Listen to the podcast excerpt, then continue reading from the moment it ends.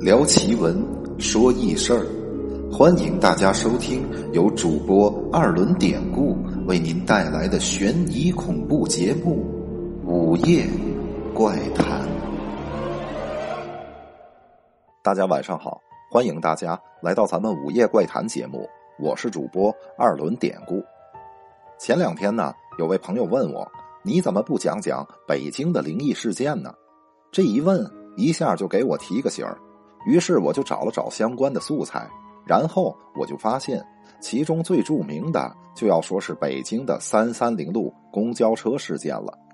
那么说起这个一九九五年轰动北京的三三零路公交车神秘失踪事件，我想喜欢灵异故事节目的朋友们都是相当了解的，因为这个事件在当时可以说是震惊了整个的北京城。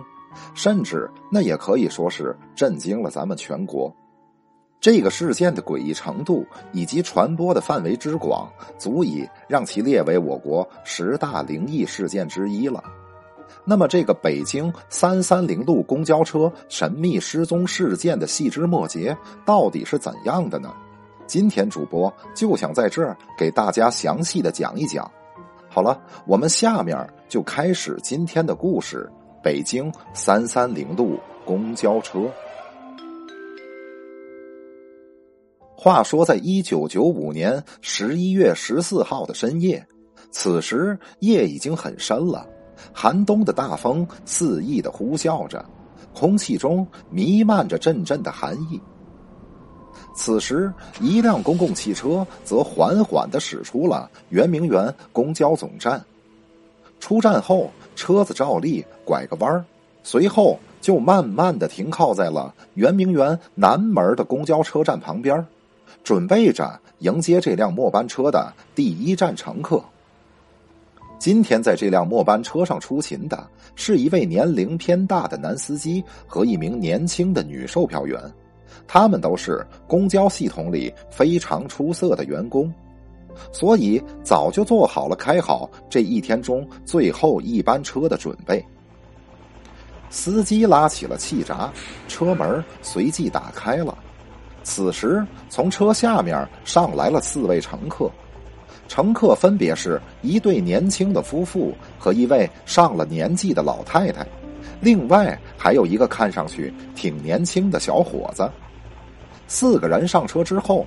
年轻的夫妇举止亲密的坐在了司机座位后排的双排座上，老太太和小伙子则一前一后的坐在了右侧靠近前门的单排座位上。乘客都落好了座，司机再次拉动气闸关门，熟练的挂好档，然后一踩油门，车子缓慢的开动了。就这样。这辆三三零路公交车在这寒冬深夜里，向着终点站香山方向开去了。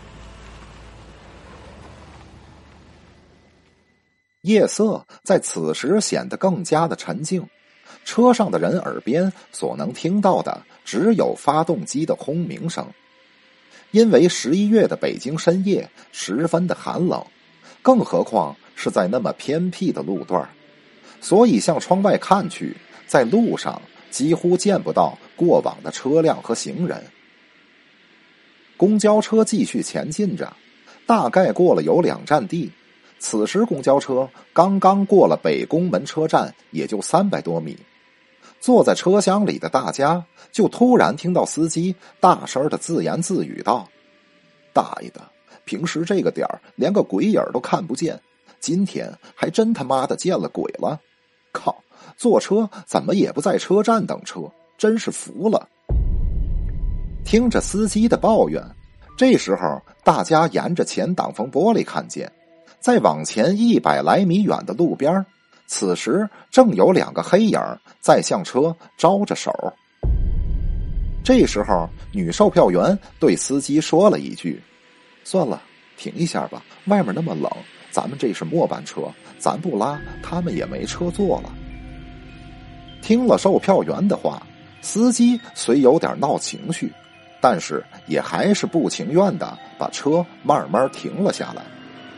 车门打开，大家就惊讶的看见，上来的乘客是三个人，其中两个人一左一右的穿着清朝官服样子的长袍，那脸色煞白，面无表情；而在他们中间，此时还架着一个披头散发的人。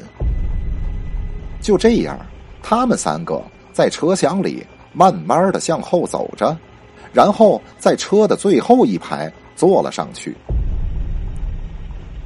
看着上车的这三个人从自己身边慢慢的经过，大家都被这种极不寻常的景象一时就给吓住了。因为这种只有在恐怖小说里才能出现的场景，着实令车上的所有人都倒吸了一口凉气。可是此时，司机就像没事人一样的继续挂档、踩油门开车前进，就跟这一幕再正常不过一样。这个时候，女售票员笑着扭头劝其他的人说：“大家别害怕，这几个人呐，应该是在附近拍古装戏的，可能是喝醉了没来得及换衣服吧。我们出车经常能遇见，大家不用害怕。”啊，原来是这样！听了售票员的解释，大家刚刚紧张的情绪一下就平静了下来。而汽车则继续向前行驶，在这深夜的路上，车又开了两站。早先上车的年轻夫妇下了车，现在车上剩下了老太太、年轻小伙子，还有那三个穿古装的怪人，当然还有在互相聊着天的司机和售票员。就这样，这辆三三零路公交车按照它本来的线路行驶着。车上的乘客呢，也都如我们平时乘车所见到过的差不多，一切也都再正常不过了。但是此时，车上的那个老太太似乎表现出了一些古怪，因为她总皱着眉头，表情严肃的，时不时回头看向那三个穿清朝衣服的人。坐在老太太后面的小伙子和女售票员也察觉到了老太太的异样，可是他们并不明白，此时这个表情有些凝重的老太太是在担心什么，因为车里车外的确实也没有什么事儿发生，但是大家没有察觉到的是，这个轰动北京的三三零路公交车神秘失踪事件就此拉开了序幕。车子大概又过了三四站地，路上依然很静，外面的风也依旧很大。现在在路上已经见不到行人和其他车辆，也更不要提有什么人上车了。司机和售票员依旧有说有笑的，似乎在聊着单位的事儿。或许这就是末班车同事之间的一种互相排解疲惫的方式吧。可就在这个时候。突然，随着一声大叫，车厢中的那份相对的宁静瞬间就被打破了。此时，只见那位年迈的老太太突然从座位上站了起来，她动作极不正常的扭过了身子，然后发了疯的似的对着那个坐在她后面的小伙子伸手就打了过去。老太太一边打。一边嘴里还骂着：“你这个偷东西的小偷，偷老太太的钱包，我打死你！我打死你！”被这突如其来的一幕弄得有点懵的小伙子，在挨了老太太的几下打之后，似乎慢慢的反应过来了，然后他也急了，也站起身来，对着老太太就骂。你这么大的岁数了，怎么张嘴就胡说呢？谁偷你东西了？你别血口喷人！小伙子说完，老太太也不说话，只用两只眼睛愤怒的瞪着小伙子。同时，老太太用左手死死抓住小伙子的上衣领子，就是不放。小伙子现在急得满脸通红，也说不出什么话来，一时间就僵在了那儿。此时，售票员回头向后面喊道：“怎么了？你们吵什么？老大娘，先别动手，有什么事儿好好说。”可老太太根本听不进去售票员的话，眼睛只瞪着小伙子，然后突然开口大声的说：“下车，前面就是派出所，我们上那儿评评理去。走，你给我下车。”小伙子也急了，说：“走啊，去就去，正好把这事儿说清楚了。走，谁怕谁呀？”之后，司机和售票员劝了老太太和小伙子两句，可发现两个人现在是杠上了，那劝也劝不动。没办法，车停了下来，老太太则依然死死抓着小伙子的衣领子不放，俩人就这样吵吵着。一前一后的下车了。下车之后，此时看着已经远去的公共汽车，老太太长长的出了一口气。可小伙子此时可什么都顾不上了，他不耐烦的说：“怎么着，老太太？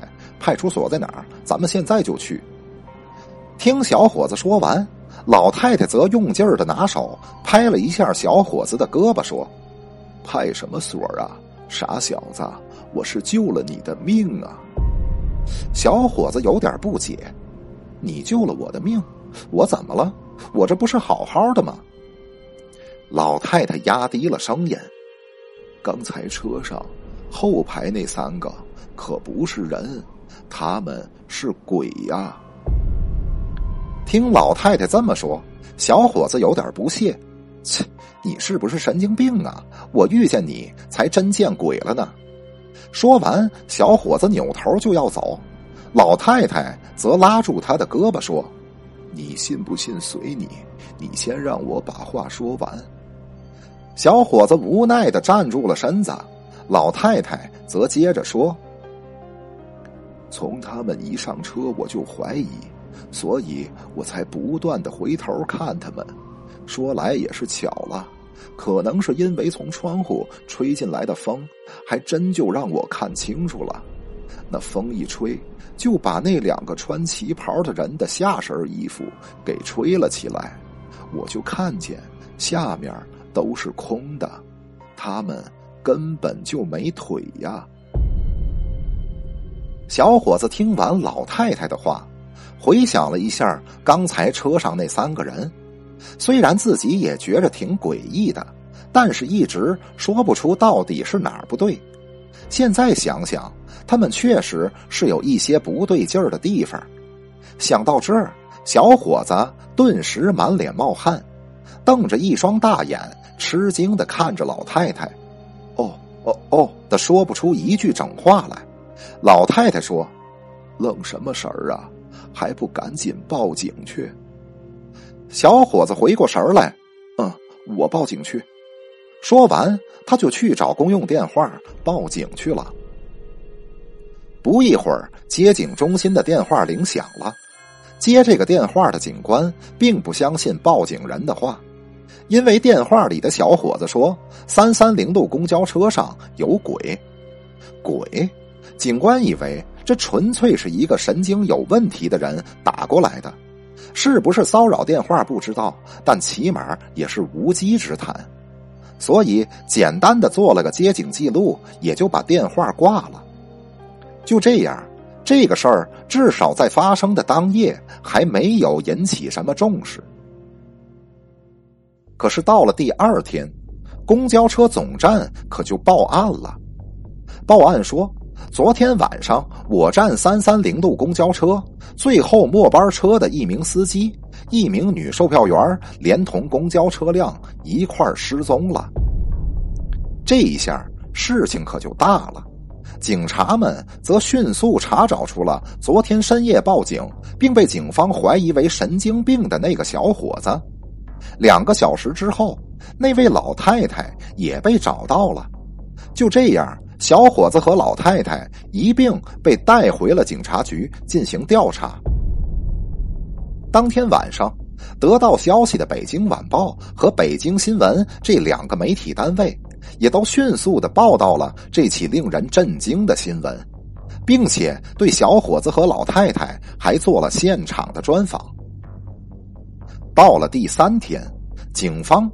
终于在距香山一百多公里的密云水库附近找到了失踪的公共汽车。并且在公交车内发现了三具身份不明而且已经严重腐烂的尸体。另外，更加令人不解的疑点也就接踵而来了。第一，被发现的出事公交车怎么可能在跑了一天的情况下，在最后一班还能开出一百多公里的距离？警方通过调查，甚至惊讶的发现，那辆公交车的油箱里面装着的汽油居然含有血液的成分。第二，也是更为让人们不解的是，在车里发现的三具尸体，在出事后不到两天的时间里，已经严重的腐烂。这样的情况，即使是在夏天，也是完全不可能发生的。何况是在十一月相对寒冷的天气下呢？后又经尸检证实，公交车上尸体的这种腐烂情况并不是人为的，属于自然腐烂。那这三具尸体到底是谁呢？是不是小伙子和老太太说的那三个穿着古装的人呢？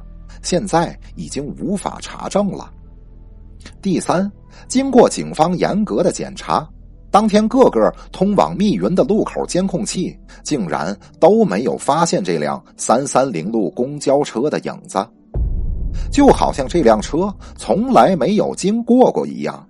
它是突然的就出现在了出事地点，而同时车上的司机和女售票员也全部失踪了。随着以上这些疑团的出现，以及媒体的报道。这个北京三三零路公交车神秘失踪事件，一下子就如炸雷一般，在北京以及全国传开了。虽然现今网上流传着各种不同的版本，但是依然不影响这个事件成为了我国最著名的灵异事件之一。现如今。当时的那个年轻小伙子一提起此事，便打心里非常感激那位老太太的帮助。每次说起来，他也还是冷汗淋淋的想着：如果当时他自己没跟着老太太下车的话，那结果会是怎么样呢？至今，小伙子家里还保存着当时报道这件事情的报纸。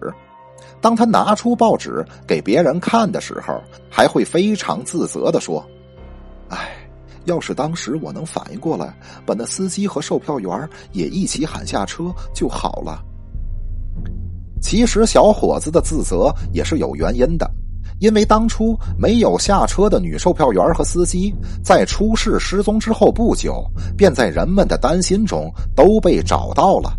但是非常不幸的是。被找到的他们两个人已经在出事地点的不远处全部遇难，而且死因不明了。好了，到这儿呢，这个北京三三零路公交车神秘失踪事件我们就讲完了。熟悉这个事儿的朋友们，其实也应该知道，那就是还有一种说法，说这个事儿其实就是一个刑事案件。只是后来被人们的好奇心给一点点的传成了个灵异事件的，反正不管真假吧，也不管它是属于案件还是灵异事件，反正这个事儿是的的确确发生过的。至于它是否灵异呢，那就还得看咱们大家去怎么理解了。您说是不是呢？好，喜欢咱们节目的朋友，别忘了订阅、点赞支持一下。联系主播或者加聊天群，您可以加主播微信 PPT 五九二八八。最后，主播再次真诚感谢大家收听，那咱们下期再见。